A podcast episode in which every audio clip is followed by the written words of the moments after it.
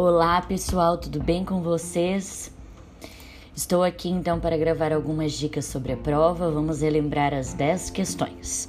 A primeira questão, que é a questão com maior pontuação da prova, até 1,5 pontos, vocês deverão descrever o conceito de intoxicação digital, evidenciando o malefício dos usos das tecnologias de forma exagerada pelas crianças. A segunda questão, você deverá julgar uma sentença como verdadeira ou falsa.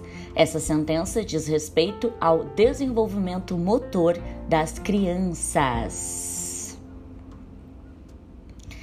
Já na terceira questão, você deverá então responder para qual idade não é recomendado o uso de telas em nenhuma quantidade de tempo, hein?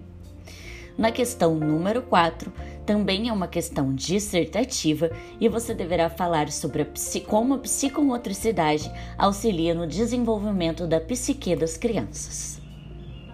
Na quinta questão, também uma questão dissertativa, você deverá falar sobre a exposição de crianças à mídia e quais são as consequências disso.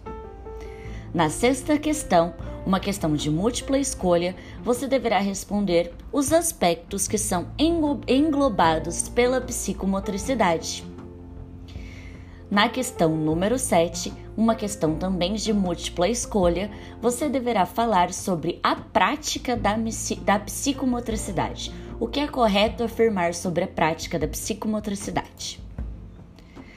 Na questão número 8, é uma questão em relação à atividade prática que nós realizamos no trabalho.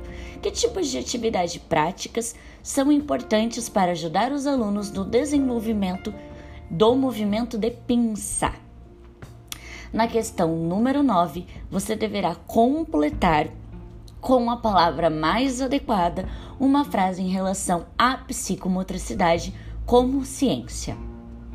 E na questão número 10, você também deverá responder se é verdadeiro ou falso acerca de uma frase sobre a mídia, a exposição na mídia, ok? Um grande abraço e até segunda.